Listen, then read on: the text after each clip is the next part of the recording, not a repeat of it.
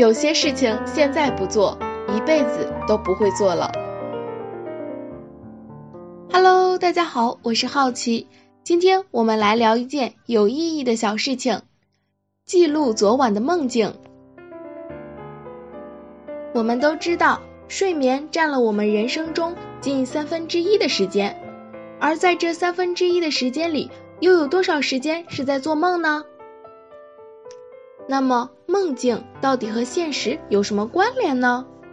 还是说这就只是荒诞的？参照一些古今中外关于梦境的重要文献，不难发现，在人类步入文明社会时，就已经开始了研究梦境对人类的意义。中国古代玄学派有著作《周公解梦》，而西方最著名的著作当属弗洛伊德《梦的解析》。用弗洛伊德提出的精神分析法来解析我们的梦境，与以解梦为根本目的的周公解梦还是有所区别的。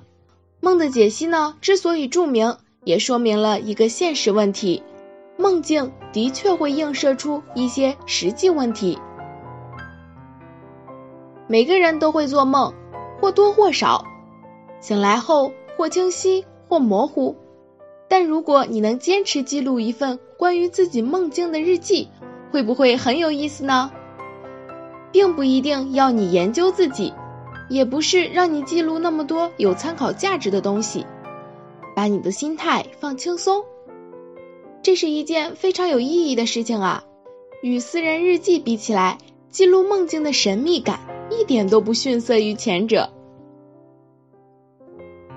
准备一个本子。放在你一觉醒来就能伸手可及的地方，用它来记录你的梦境。也许当你醒来的时候，已经记不大清了，又或者记忆出现了断层的情况，这些都没关系，不要去在乎它的完整性，因为大多数人是不可能记下完整的梦的。所以想起什么就记什么，记录几个关键词都可以。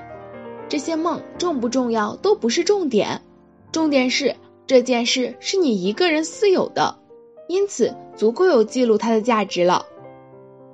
记录多了以后呢，哪天你会拿出来翻看，勾起你那么一点回忆，或者让你开怀大笑，这种情绪完全来自于我们自身。